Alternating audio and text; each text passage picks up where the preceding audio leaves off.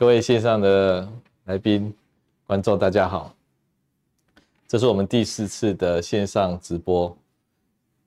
今天是呃民国一百一十二年八月四号啊。那中午我们十二点到一点跟各位做线上的一些分享哦。那我们的好朋友 Jessica，她提出的一些有趣的问题，我们来跟她做分享。他提到第一个，就说他的好朋友呢，呃，有些有些人生病了，比如说癌症啊、慢性病啊。那如果他去探病的时候了哈，他去探病的时候遇到这些生病的朋友，甚至可能已经得癌症了哈，那怎么样去跟他们聊天呢？我想一般遇到这种重病的情况下，去去探病的朋友有时候会有压力，会有压力。因为不晓得要讲什么样话比较适合。如果讲的一些轻描淡写的说啊，你没事啦，哈，啊明明就有事啊，你又说没事，或者说哎呀一切都会好的啦，哦啊医生很厉害的，然后啊我给你介绍什么草药了，哦那之类的哦，那这些都不是很适合啊。就好像一个很忧郁的人要自杀的，你跟他说啊没事啦，啊明明就有事，你说没事。你这样子讲的时候呢，你会发现哦，你你的讲话，你的这个心呐，哈，跟这个病友的心，你的好朋友的心哦，太远了。他觉得根本没有跟他 match，他听不进去，所以他为了要应付你啊，也很辛苦啊。他已经生病了，甚至很绝望要自杀了，啊，结果你还讲这些不着边际的话，那他应付你，那你觉得他是不是很辛苦？所以你要怎么讲比较好？你要以他的，你要你要听，你要跟他聊天哈。一般来讲，聊天两个人才能聊天嘛。一个是主聊啊，主角啊；一个是是个陪聊啊，就是配角。那主聊的人是谁？主聊人是这位朋友，这位病友，这位生病的朋友。那你首先呢？你其实啊，不要讲那些废话。一讲废话，他就把你归类为啊，你跟他是不同类的，离他的心太远了。你一开始就问他，哦，那你有没有觉得很不舒服啊？哎哎，这个次住院感觉怎么样啊？有没有什么压力呀？有没有什么什么发生什么事情啊？那他就会主动讲，因为他也想要分享。那不管讲怎么样，你就听嘛，哦啊，但你也不是只有一直坐在那边听，在那边听而已。你都光是听就是一个很重要的事情，因为你知道吗？一个人在讲的时候，吼，他为了要把事情讲得有条有理啊，他已经比较理性了，所以你的第一个功能呢，是帮助他把事情讲出来。那在讲的过程呢，他就可以去整理他的一些思绪。会变得比较有条理，比较理性。那有时候呢，这个你一听，哎，这个观点好像不太对劲，啊，你也不要直接跟他说他啥不对或干嘛，你可以稍微拉回来一点，或者是用不同的角度去看他。比如说很极端的，比如说他开始骂这个医生好了，或骂这家医院，或骂这个护士，说啊，这个什么什么什么的。哦，那你也可以讲说，那当时你住院的时候，他没有到底帮你什么？他说哦有啊，排检查，然后这个反正总是有一些好的事情嘛。但是有时候他是挑坏的事情讲，所以你要帮助他平衡他的观点，你要帮助他从多元的角度去看这件事情，从多元的角度看这件事情。所以陪聊最大的第二个角色就是帮助他。从多元的角度来看这件事情，你不要跟他一起骂啊，他在骂你跟他骂，那就是单一个角度啊。所以陪聊第一个角，第一个任务是什么？让他讲，但是不能讲个三十小三十分钟一小时的啊，或者是跟他一起这样子骂来骂去啊。第一个听他讲，第二个呢，他如果那个看事情的角度不全面。不完整，你就帮他调整，带着他走一下，好，那诱导他开导他、启发他。你有时候不用讲全部，你起个头，用那个角度看，然后他就会跟上。好，那如果你前面这这两件事情都已经做得很好了，他觉得你这个人啊很能聊，聊到他心里。那第二个你讲的角度，他又觉得哎好像有收获。这个阶段之下，你才可以讲你自己的想法，你的人生哲学啊，你对于这些慢性病、重病、癌症等等的你的看法。哦，但是你如果没有前面那两件事情，你一来就是发表长篇大论，我跟你讲，你也是一个走不到他心里面的人。所以要走人家心里面的，你第一个角度，那第一件事情就是听，然后让他很。比较有条理的讲完。第二个呢，你就要诱导他不同的角度看事情。第三个才讲出你自己的一些人生哲学、价值观，哦，等等等。做完这三件事情，也差不多该离开了啊，对不对？我只要留下来泡茶聊天，对不对？所以呢，有步骤的做完这三件事情，他走到他的心里面。好，那是不是很很明确？今天去跟人家做心理治疗也是一样啊，那两个人面对面，那就有心理师就开始说阿德勒的目的论、弗洛伊德的什么论，那个人说，你到底在讲什么，跟我有什么关系？哦，或者一直在纠正人家说，你这样想不对，你这样想不对，哦，这些都是太直接了。我们要一开始哦，要先配合，要先聆听，但全部都聆听也没有效果啊。有些那个病人说他去做心理治疗，一小时三千块、五千块，结果都是他在讲，他讲了一个小时，结果还去付三千块钱，那心里很闷呐，这到底是怎么回事？其实他只有得到聊天的第一个好处啊，就是去讲而已啊。你想想看，他讲了一个小时，他的故事是变得比较完整，但是你记得哦。他在讲的时候，有时候东扯西扯的，你要把他拉回那个主轴。第二个，他的角度有点偏颇，太偏颇了，你要稍微点他一下，然后让他讲顺一点，讲理性一点，讲专注一点。好，那第二个阶段呢，就是要诱导他不同的角度、多元的角度看事情，诱导而已哦。哦，然后他自己发现，然后就多讲一点，那他就开始有收获感了哦。他就跟你聊天，不只是全部都他在讲哦。他发现你的带领很有效哦，虽然他这时候还不晓得你在带领他哦，可是他就觉得有收获，因为他平常都没有这样看这些事情。那第三个呢，你才依照他整套的一个说法，给他一些致命的一击，告诉他一些啊他更想不到的一些观点。那这时候见好就收，急流勇退啊，所以。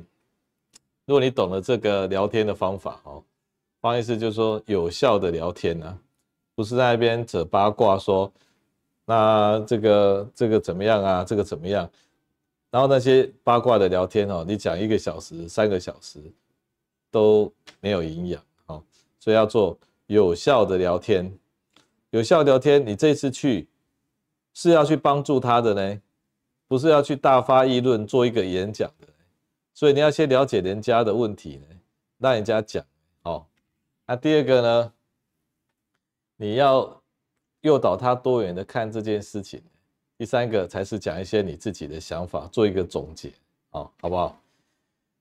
那杰西卡也提到第二个问题，我来回答。他说很多长辈都有囤积的习惯，其实不用讲长辈的哦，大家都有。嗯，我们最近在更换那个更衣室啊。然后很多衣服啊，也都舍不得丢哦。那像这种一直囤积呢，可能源自于幼年的不安全感。那如何跟长辈沟通呢？哦，那这个针对这种囤有囤积癖好的这个这个长辈呢，要补充什么激素，让他们心理素质提高，或者是什么样的命令？好，首先这大部分不是一个什么生理的问题。这的确是你讲的不安全感的问题，不安全感，因为一个困乏的人哦，他什么物资都舍不得丢啊，他一定是将来必有他用，所以他会囤囤积物质啊，他连比较偏垃圾的东西他可能都会留，有一天总是会用到的啊，这些都是早期的苦难，或者说我们人类这个种族啊，整体的这个苦难呢，种族基因的里面呢，种种族的苦难，大家都有这种，以防有一天呢，所以我们不仅是囤积东西，我们也囤积食物啊，我们有的吃的时候，我们也是拼命吃进去啊，我们都说节俭是美德啊，哦，啊不要浪费啊。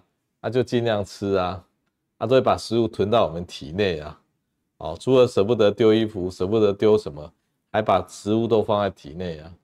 那我也舍不得这个朋友啊，我们一些朋友越交越多，好的坏的哦，全部都都留下来啊，舍不得这个这个封锁，舍不得拒绝，哦，觉得说有朋友总比没朋友好啊，所以我们是宁缺毋滥啊。所以我们一直累积东西，累积食物，累积朋友，然后连知识，知识也一直累积、啊。觉得有知识总比没知识好？什么东西都放在脑子里啊，像百科全书一样，像图书馆一样啊。那我们就一直累积，因为我们对自己没有安全感。那只有人类会这样。上帝在那个马太福音里面讲说：“你看天上的鸟啊。”他们从来不会为明天准备食物啊，那他们也是过得很好啊，所以我们的不安全感让我们会去囤积。那为什么我们都执着在在这个这个这个不安全感？要解决这个问题哦，不是靠什么药物啊，不是靠什么药物啊，是靠哈，也不是说要去破坏他的安全感，安全感就是不安全感。不安全就是不安全，怎么讲也是不安全。即使他现在丰衣足食的，他也是不安全感。好，你要让他有未来感，用未来感来取代不安全感，用未来感取代不安全感。比如说，好的衣服好了，你有时候在整理衣柜的时候发现啊，怎么有这些衣服？哦，好久以前的衣服，那你就会想，哦，我要不要丢啊？哦，要不要捐出去啊？你想啊，有时候这个有时候会穿，有时候会穿，事实上已经放了十年了都没有穿的，怎么可能会穿呢？哦，不可能会穿的。好，你今天就算是会去穿那件衣服，那一种衣服，你也可以去买呀。你现在新的衣服买都来不及买了，你还去穿旧的衣服？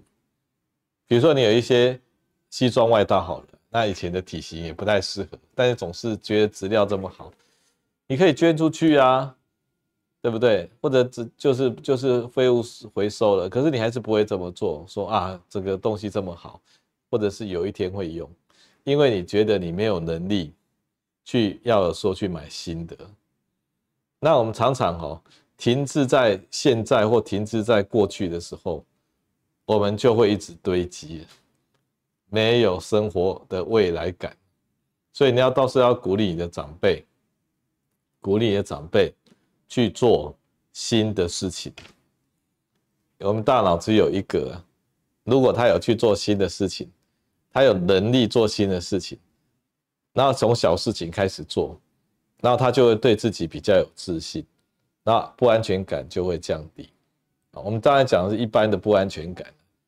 自己的历史上的不安全感，而不是那种因为焦虑症、忧郁症引起的不安全感，那种呢也不一定会累积东西啊。哦，所以这种这种个性上的不安全感，只能够通过啊，去给他一些小的任务，那培养他的信心，然后有一些规划，有新的那个未来感。那当你缺衣服，就去买衣服啊。那你要你如果要买新的衣服都来不及了，还要去堆积旧的衣服。好，好那就谢谢 Jessica 的这两个问题。那另外，呃，因为麦克风有点问题的，没办法回答的这个台北市的王小姐啊，台北市的王小姐。好，那王小姐说她小孩子呢有自闭症的问题哈，那小儿科医师开了一个叫做 Piracetam，Piracetam 这个药呢，就是他说有没有促进小孩子头脑发展的功能？哈。那如果不吃的话，会不会有什么影响？那基本上是这样子的哈。这其实也是做测试没问题的。今天自闭症呢是大脑的发育啊，比如说它不是发育太少哦，它是发育太过。大脑呢，这个这个神经细胞呢，小朋友的时候在比如说五六岁以前，它是长很多的，它是拼命长的。那后来他才需要做裁剪，他把没有连接好的裁掉，那才会比较精简啊。可是呢，他裁剪的过程呢，又是太贪心了，跟我刚才讲的，没有裁剪掉，结果大脑就留了一大堆这个没有连接的很好的细胞，没有被干掉啊，淘汰机制不良。这个时候啊，他就会变得过度敏感。那对环境过度敏感哦。很多讯息拼了命进来，声音也进来，他们声音都很敏感哦。然后呢，所有的讯息啊，他都进到大脑里。比如说一个自闭症的小朋友，妈妈带他去游泳，然后他就说：“哎，今天的水位哈少了几公分啊，都被他感受出来哦。”所以他们是非常锐利的，所以他们对听，比如说音乐听一遍，他们就可以复制哦。可见你们大脑多么辛苦，多么累啊。这么累，这么多的辛苦哦。如果对于明确的事情，他们还可以掌握，但是对于那种不明确的事情，就会产生资讯爆炸。比如说，他遇到一个朋友，一个老师，那种不明确的眼神，或者是一些暗喻。比如说，说妈妈，你问妈妈说，我可不可以出去玩？妈妈就说，你去呀，你去呀。然后就搞不懂，好像是可以去。好像又不能去，好，其实妈妈就是很生气的说：“你去呀！”好，那比如说妈妈说：“我叫你玩具收起来，我讲几次？”然后他就说：“讲五次。”因为他就真的回答你五次啊，他不会去说你这个句话是什么意思。他们脑袋里面呢，喜欢明确，因为不明确的东西啊。他们大脑里面会爆炸，那眼神很不明确，讲话很幽默，或者是讲话很奇怪、讽刺，他们一概听不懂。后来他们就会变成拒绝跟人啊这种危险的动物接触啊，他们只喜欢跟明确的东西接触，人是超危险的，所以他们就养成自闭的现象。首先就不看眼神嘛，看眼神要解读眼神啊，多辛苦啊！不跟人家讲话，讲话都听不懂啊！到底是讲真讲假的，还会笑我啊！所以他们不跟人接触，所以变成自闭的问题。那这是在发育上的一个过度发展、过度敏感、没有被裁剪的一个现象。那这时候怎么办？这时候啊，你就要教他从简单的做起。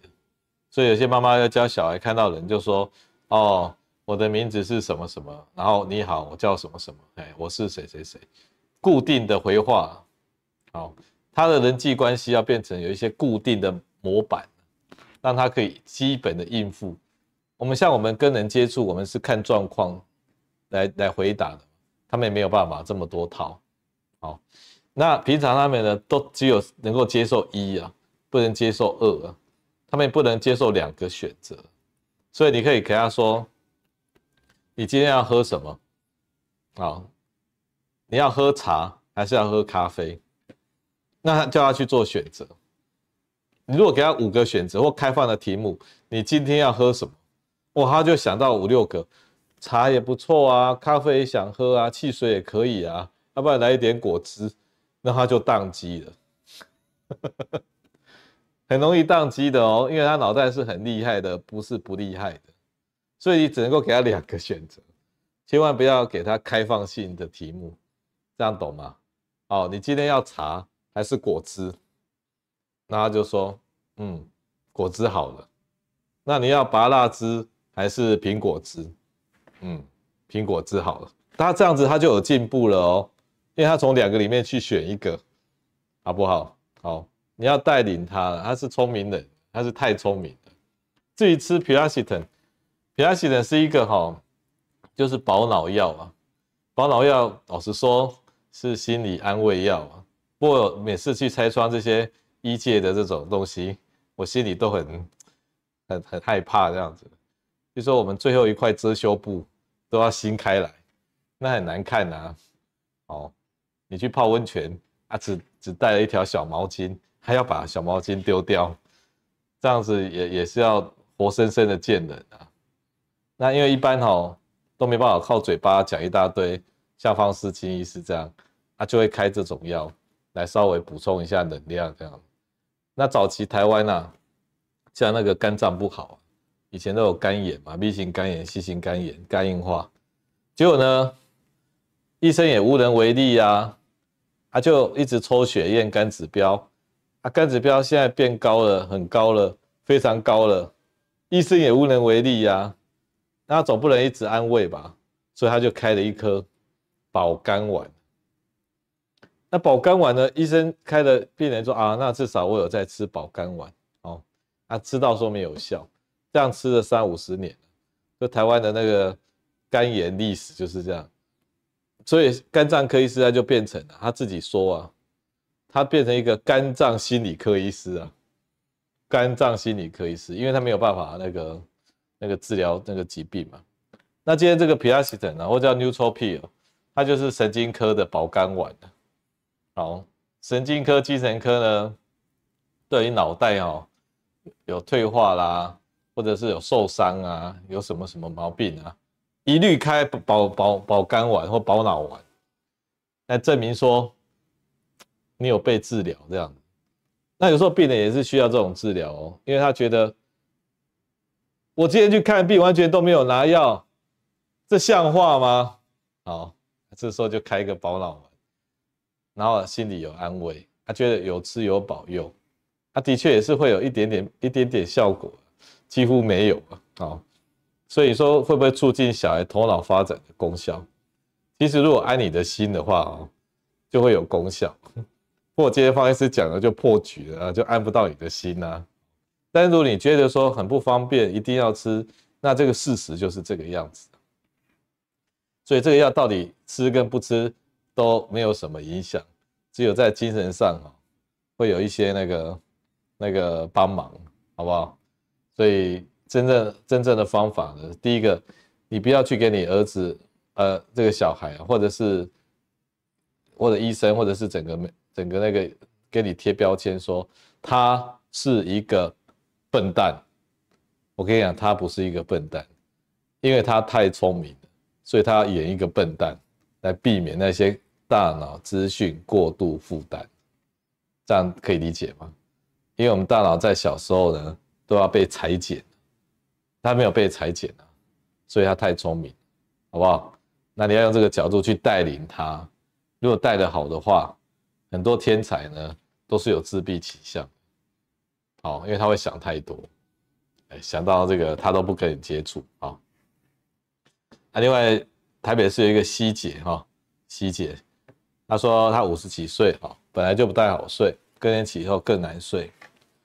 那现在照方医师建议，改善的入睡困难，虽然不是倒头就睡，比以前好，但是半夜上一次厕所，大概半夜凌晨三四点哈，就没办法再睡觉，那少了两三个小时睡眠，请问该如何改善？那更年期的问题常常都是这样。更年期的时候，这个妇女啊，她半夜的可体松哦太多了。可体松就是一种压力荷尔蒙。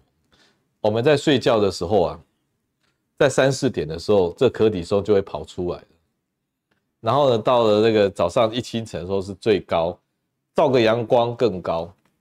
可是呢，这个这个妇科的那个。那个妇那个女生哦，更年期女生，她们晚上可体松比一般人还要高，比她以前还要高。为什么？因为啊，这个可体松哦，跟女性荷尔蒙这两个荷尔蒙都是从胆固醇转过来的。那平常这两个工厂都在嘛，啊，原料就买这么多嘛，啊，就有到更年期的时候，他做女性荷尔蒙的工厂哦，就就就产线移转了，就关厂了。就关门了，就有这个买来的胆固醇原料呢，大部分就拿来做这个压力荷尔蒙，也就可体松，所以整个整好像被打了强心剂，被打了这个荷尔蒙类固醇一样，整天活跳跳的，哦，然后活跳跳到那个就像打类固醇的病人啊，晚上也是睡不着、流汗、发热。啊，白天如果强的话，也是睡不也是流汗、发热、躁动、脾气差，就像打类固醇、强心针一样啊。所以这是你们这几年呢、啊、要受的苦，这样哦。那该如何改善？这哦，这个是这样子啊，所以有时候也很辛苦，自己睡不好，然后看到隔壁老公睡得还不错，哦，心里就很恨这样，哎。你你你可以这样了哦，我我我一个秘招啊，哦，没有科学根据的秘招。第一个，你如果在睡觉前呢，尝试用一点褪黑激素。那上次有讲过，褪黑激素不好买嘛，好，所以你可以用一点叫褪黑激素刺激剂，有可能而已哦。那它可以相对的去挡那个它的那个对头的，就是可体松褪黑激素。第二个，你可以用那个血清素的药，血清素药会促进你睡眠，而且它也会抵挡睡觉的更年期的这些问题，像一些燥热啊什么，都是要靠这个提升血清素的药。第三个，你要早上的时候，柯蒂松本来就高起来了嘛，你就要让它更高，你把它消耗掉，你把早上高的消消耗掉，你一整天都比较舒服，隔天会比较好睡。所以早上起来呢，比如说七点，哦，六点也可以啊，你就去走一两个小时。那走一两个小时呢，就流汗了，就累了，那你也照到光了，那可体松被消耗掉了，晚上会睡得更好。所以你要用走路来促进你晚上的睡眠。好，这一点不是我讲的哦，意大利的科学家对更年期妇女也是用这种方法做建议的。要回答一些线上的问题吗？好，那我们来看看哈，线上也多人分享哈。嗯，他说有人做噩梦了哈，所谓 Stacy 说，然后手舞足蹈的咒人啊，然后要把噩梦人叫醒，还是让他继续睡啊？因为这个时候呢，他觉得好像人怪怪的，好像被鬼抓走。万一不叫醒他，好像真的被鬼抓走。不过如果突然叫醒他，他好像也是迷迷糊糊的。哦，其实这个叫不叫醒都不重要，因为并不是你叫醒他，叫醒他，当然这件事情就会停了啊，因为他睡觉就停止了，啊，所以他就不会有这种乱乱现象。那也不叫醒他，让他表现完，那就表现完了，这也没有什么特别。最重要是这个病呢，这个病呢。这个病是大脑的多巴胺哦开始不够，在做睡眠转换的时候，熟睡期跟做梦期要转换嘛，它需要靠多巴胺来帮一下忙，就没办法帮忙，它就有点卡住啊，就好像车子在换挡哦，哦就卡在档次中间呢，所以上不上下不下的。一方面哦，这个做梦的时候，照理来讲，身体是要关机不能动的。结果他又没有关好，所以他把做的梦全部都演出来了。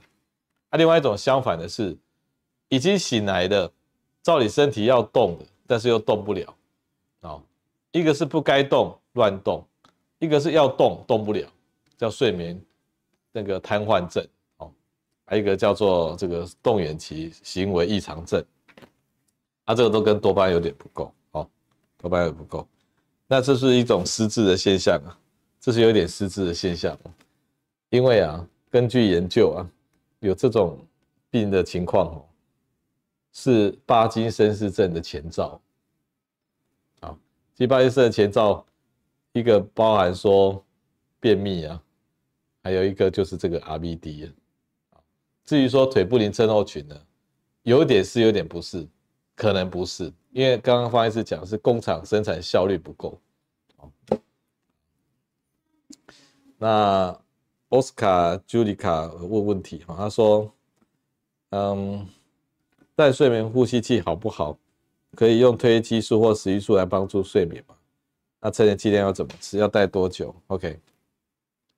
好，如果你已经需要用到睡眠呼吸的这个正压呼吸器的话，代表你的呼吸中枢啊已经有点疲倦，有点累了，衰竭无力了。”所以这时候你戴了一阵子呢，睡眠呼吸这个的呃呼吸正镇压呼吸器的话，是可以减轻你睡觉的时候睡眠呼吸中枢呼吸中枢的负担的。也就是说，你戴这阵子是让它可以休息的，但是就一半的人戴的习惯，一半的人都戴不上去。那你一边戴让他休息，那第二个，你鼻子真的是要通了。你如果说这个这个鼻塞啊，晚上这个这个发炎啊，那你要用抗组织胺是没有错，抗组织胺要用到你鼻子真的是干的，好，然后在这个给他一段时间休息，逐步的从睡眠呼吸阻塞回到打鼾，那回到比较正常，因为你从一开始就鼻塞、打鼾、呼吸衰竭、睡眠呼吸中止，你现在就休息。让他睡眠呼吸中止呢的这个呼吸能力比较好一点，然后回到打鼾，打鼾要把鼻塞整个弄好，回到正常一点，大概是这样的过程。这个过程跟你吃褪黑激素或食欲素是没有关系的。可是，一般这种睡眠呼吸的，呼吸都已经累了，你还给他用安眠药镇静剂，那这样就有限制啊，他就没有办法这个更认真的呼吸啊。所以这时候是不适合吃任何的这个镇静剂或安眠药，这是禁忌，会让你更没办法呼吸。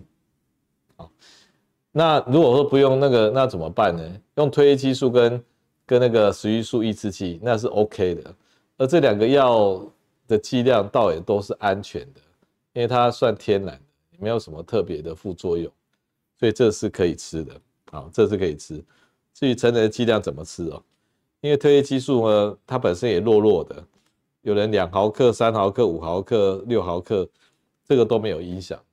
尤其是你年纪如果大一点的，都不太影响。你也可以考虑褪黑激素刺激剂，叫做罗素瑞，啊，罗素瑞，温柔的柔，快速的速，瑞士的瑞，罗素瑞，那吃一颗也 OK 啊。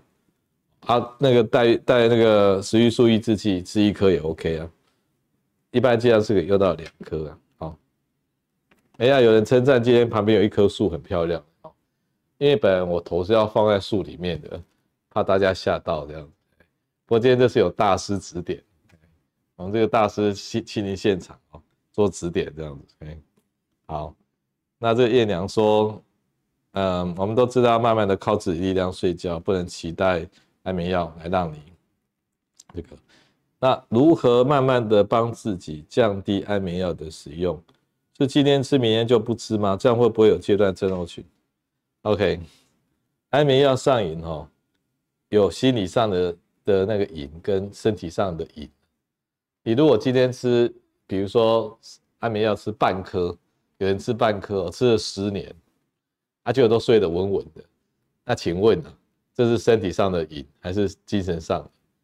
这是精神上的，因为那半颗根本成不了气候，而且早就已经哦不太帮忙，但是他还是得吃啊，这个就有点像认床一样，哦，像我也是蛮认床的啊，我跟我老婆睡我就睡得比较好，跟别人睡就睡不着，所以这也是一种认那个一个一个认床的现象，所以所以像这种是属于精神上，那你就继续那个那个吃那半颗来。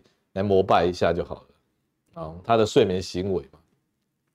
但是如果你吃半颗、一颗、一颗没效，吃到两颗，或者吃好几种，这个可不是那个精神上而已哦，是这个镇静剂、安眠药哦，就好像在那个那个鬼一样，紧紧的抓住你哦，不离开了哦，啊，你要甩掉它很难哦，哦，这有点像绯闻，你知道吗？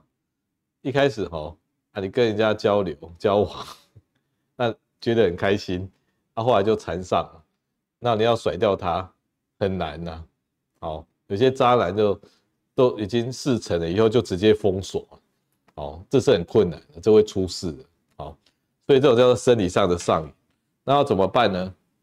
第一个、啊，这种生理上上瘾的，要给他一些啊治本的药，加强他睡眠的能力。那治本药都来得慢慢的、因为他都像良家妇女一样，要慢慢的交往。那等到他比较有功力了以后，比如说吃了一个月、两个月的治本的药，这时候你的原本的镇静剂呢，你再少个半颗，那不行的话，再给他再加回一颗，但是再给他尝试少个半颗。有一种人是说半颗一颗，半颗一颗，半颗一颗这样子，搞乱他的节奏，让他不晓得今天是半颗还一颗，被你那个骗得团团转，啊，把他骗到没有这样，所以呢，慢慢减，因为你今天如果一直吃半颗，你会觉得好像你撑不过去。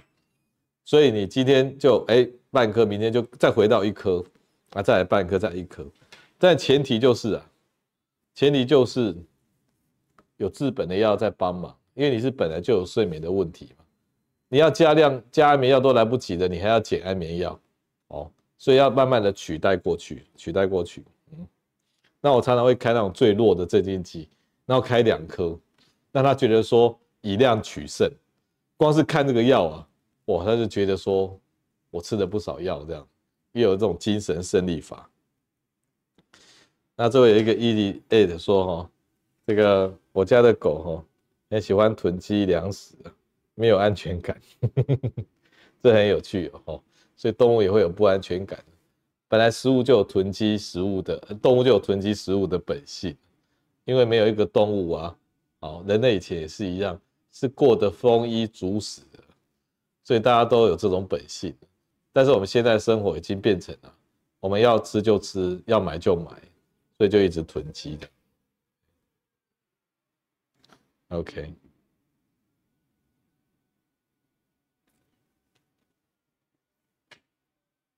嗯，好。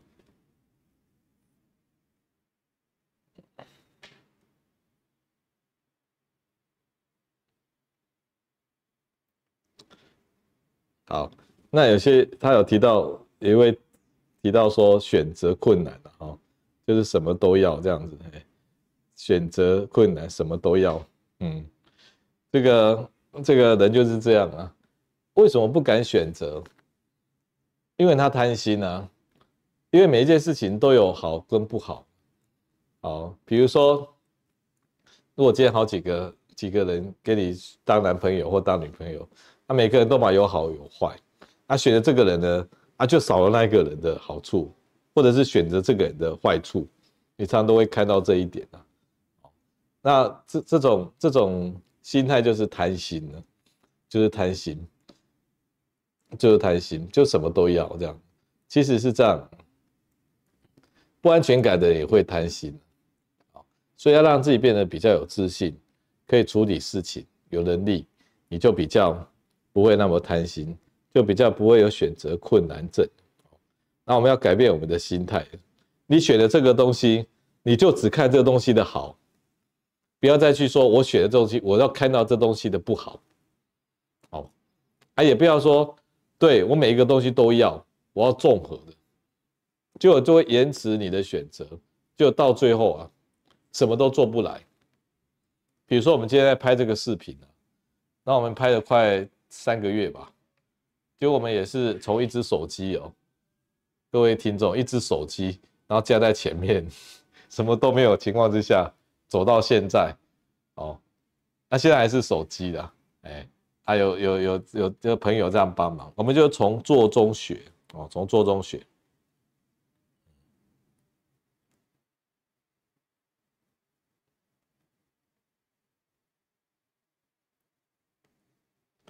好，那有一位一位听众说，有没有听过离忧啊？离忧就是一个最基本的、最温和的、副作用比较少的血清素回收的药啊。那也就让血清素增加嘛。那吃久好像会上瘾，戒断症候群。血这个药已经算是在忧郁症里面最温和、最不会让你有戒断症候群的，但是还是可能会有一点点，因为你平常没事。你把那个血清素撑起来了，那你吃了一颗哈，那个血清素都有八成的都有产生效果，也就是说你脑袋里面八成都是靠这个药物来撑住的，结果你说退就退，那请问你你自己有没有办法补足这个退的八成的产能？就不行嘛？那你今天不能全部都退，你要很慢的退，你退个半颗好了，四成留给自己。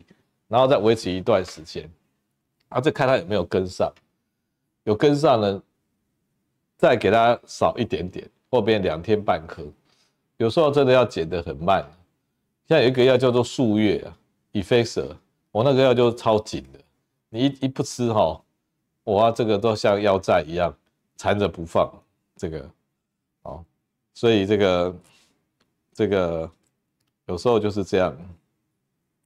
有时候你像年轻的时候交女朋友啊，方医师就有提到那个三三政策，就是说你要么呢三个月见一次面，要么只认识三个月哦，不要走过太久，或者会像幺五一样有阶段症候群。哎，好，那有一位听众问说，今年六十岁，偏头痛，偏头痛三十几年了，现在几乎天天痛，半夜痛到醒来，那医生给他开两颗药。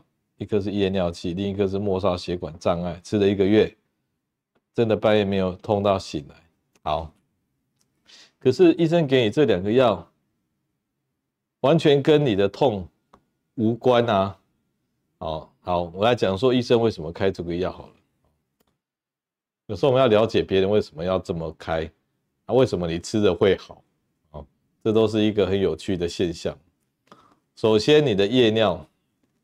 如果你半夜因为膀胱真的有尿，尿了三四次，那你非得去上厕所，那你睡得好好的，一直被打断，那半夜叫起来本来就是对大脑是一个压力啊，光是叫起来就足以让你诱发头痛，所以他把这个夜尿剂，应该说减少你夜尿的药吧，哦，不会让你利尿剂吧，应该说治疗你夜尿的药。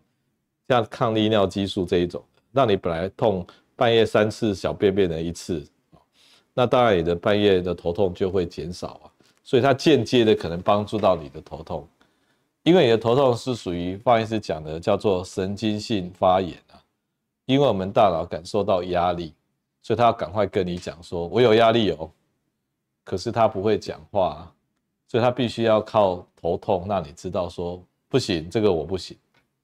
那你半夜起来上好几次厕所，他当然是很不高兴了，所以他就头痛给你看。所以这个治疗你夜尿的药，产生治疗头痛的效果是间接的。那另外一个末梢血管障碍这个药哈，这个这个倒是多余的啦，哦，而且可能是有一点带一点负面的。我怎么讲呢？如果他开那种哦很普通的血液循环的药。那也只不过就是另外一个保脑药就对了，心理上有效果。但是他如果真的很认真开了一些血液循环的药，那就会有血管舒张的效果。那偏头痛的病人呢，他的脑血管呢很怕舒张，一舒张就会胀晕了。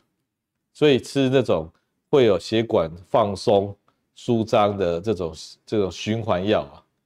有时候就诱发他的头痛，不过我猜哈，你吃的不是那一类的，你吃一个叫做舒脑，一个胶囊黑红胶囊的药，它是一个血管稳定剂，也就偏头痛的人在睡觉的时候都会特别去稳定他脑血管。好，所以虽然你只有写这样，但是我是这样分析，改善你的频尿、血管安定的药物，所以真的好了，那要不要真的吃呢？我觉得你应该再多吃两个月，因为你的病已经三十年了，三十年不会这么快离开你的。你再吃两个月，让他都不容易来，没有来，我老实说，他会有一点忘记怎么来。如果他你不吃，他又来了，你再吃三个月，就好像我一直讲嘛，你家里开了楼下开一个不良场所，啊，警察来临检。他、啊、永远都不能没办法关门啊，他就要去站岗站三个月啊。然后那家店看警察这么有决心，啊，客人看这么有决心，他、啊、就会倒了嘛，他就不晓得怎么开店嘛。你的头痛也是要这样子啊。好，那血清素对天生脾气差有没有功用？当然很有功用啊。这个天，我们就一一并回答那些容易生气的啦。脾气暴躁的啦，然后这个怎么样的处理？一个人哦，这个这个大脑如果被骚动了哈，就是他的情绪中枢呢，呃，变得比较敏感，性能和，然后就觉得不安呢。那，不安有两种人啊，一种是呢伤害自己的，他就觉得很痛苦，退缩不理人；那另外一种是伤害别人，他就变成嘴巴就是比较凶哦，容易抱怨，一点就要发脾气。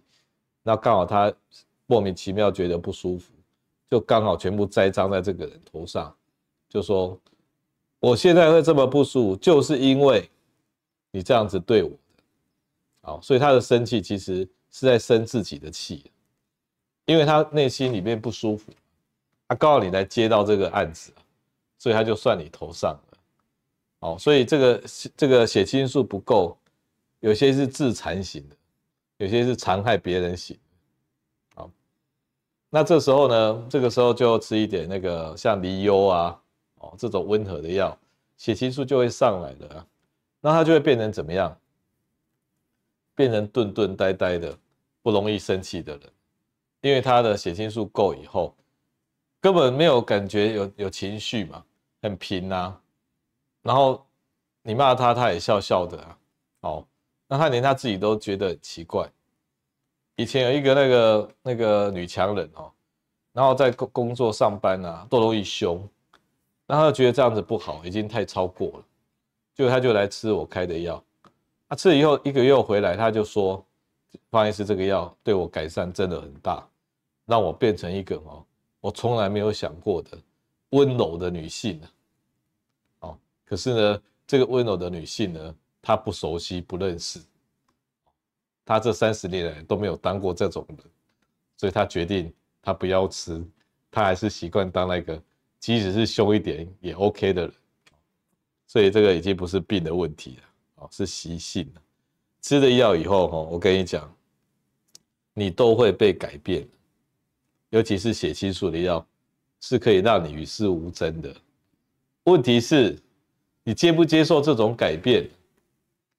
你以前好像很有活力的样子，那现在变得静静顿顿的。啊，看虽然很和平，可是没有情绪的波动啊。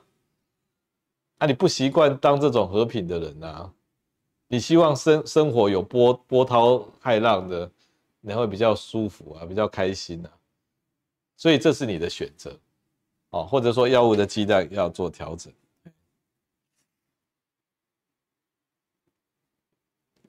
那说郁利舒盼是不是镇定剂？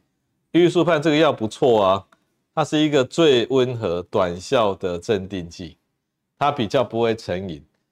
然后呢，你吃了之后，它也不会有什么特别，它就是稍微放松感。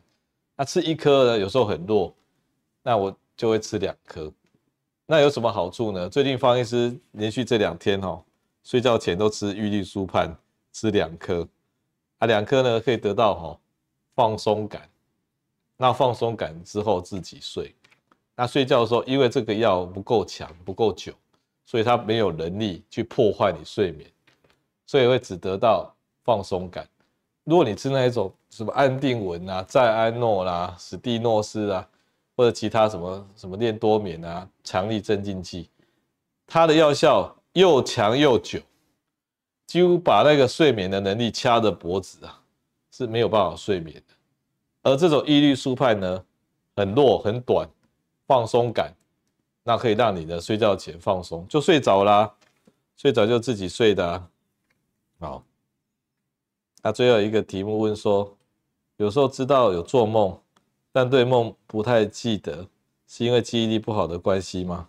嗯，呀，我跟你讲，如果你梦都一直记得哦，你有时候会变得那个跟现实啊，跟现实这个没有那个看看，就是会跟现实分不清楚啊。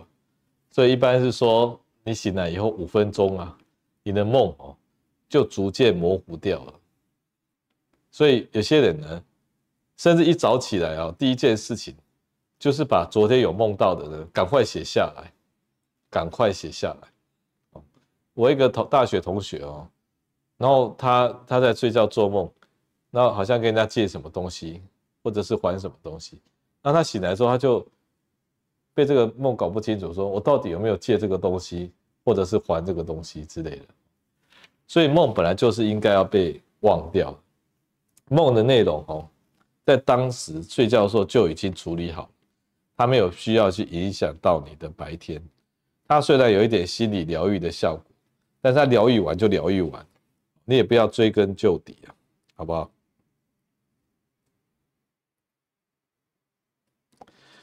好，那有人说吃了药以后，这个隔天会变变得慢慢呆呆的哈，这都不是药物的目的，因为没有一个药物哈可以让你，好像那个整个关掉，然后整个打开的，因为药物的作用本来就是一个曲线，所以你要那种可以让你睡到早上，睡得很饱的，你就要付出白天或者是一半的白天。精神不好的代价，啊，如果你吃的浅浅的，啊，吃的药弱弱的、浅浅的，它就不会影响到你白天，但是可能半夜就已经醒了。那方医师建议的药哦，就是那一种像玉绿舒盼这一种，然后吃个两颗，那晚上睡觉前可能有点烦躁，越睡不着越烦躁，或者担心明天有事怎么办？那这个药刚好可以让你放松。大概有两个药哦，都有是这样的效果。一个是像玉绿舒盼的，一个叫做做 Sereno Sereno，Sereno 也是很弱的药。那这种很弱的药都不会成瘾的，或者比较不会成瘾的。那它只要让你放松，那你接下来自己睡，而不需要整个大脑关掉。这样的付出代价太大哦，好像杀鸡都用牛刀这样的，杀鸡不用牛刀，用什么刀？鸡刀哦，好，所以所以这个不要用力太猛就对。但一般医生都喜欢猛啊，他都觉得说没有那个那个感觉，你就不会感谢他或者佩服他。他方医师都是开最弱的药，所以我就被得到一个名称，好像叫做不开药医生这样的。啊，事实上事实上光是把药停掉，那些不必要的，身体就变好了。那最后有一这位一个朋友他说。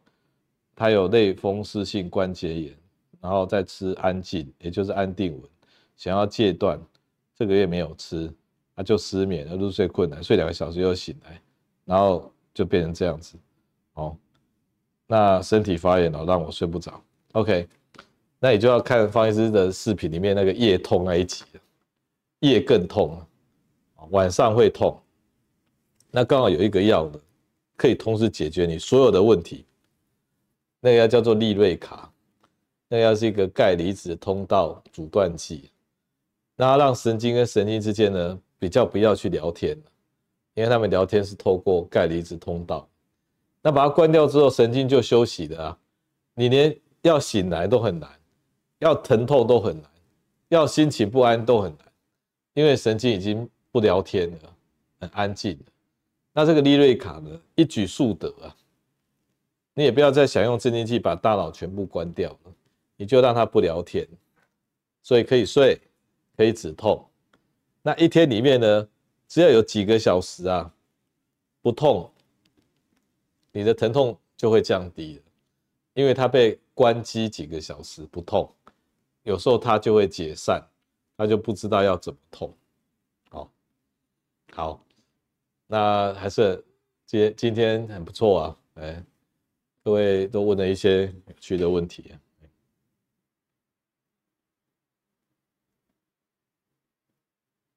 好，那最近方医师拍这些呃所谓第二人生啊，或者说养生系列，好，那我在未来健康研究院陆陆续续要推出的就是一个精华，就是养生系列，因为现在大家年纪普遍大了。那我们要先把自己照顾好，因为到了二零，现在我们的人口大概有二十 percent 呢是六十五岁以上，到了二十年后啊，我们是四十 percent 是六十五岁以上的，那很可怕的社会嘛，对不对？哦，一个社会有六十五岁以上是四十 percent，如果五十岁以上呢，那可能是占了一半以上了。那年轻人都看不到，小孩都看不到，好像一个叫做寂静的春天呐、啊，一个草原哦，没有看到半只蝴蝶，那这是很可怕的。但是不管如何，我们要自己照顾自己。如何养生？哈，就是活得久，活得好，不是靠吃一些什么补药。啊，那我我会提出各种各样的方法、心法，从吃的，从大脑的使用，怎么想事情，哦，怎么样减少你的烦恼，然后怎么样去那动你的身体的，跟怎么去跟别人做连接的，哦，这些基本有用，自己照顾自己的，不用钱的养生方法。陆陆续续会在未来健康研究院推出，那希望各位能够有收获。好，那以上就今天的节目。OK，好，谢谢各位。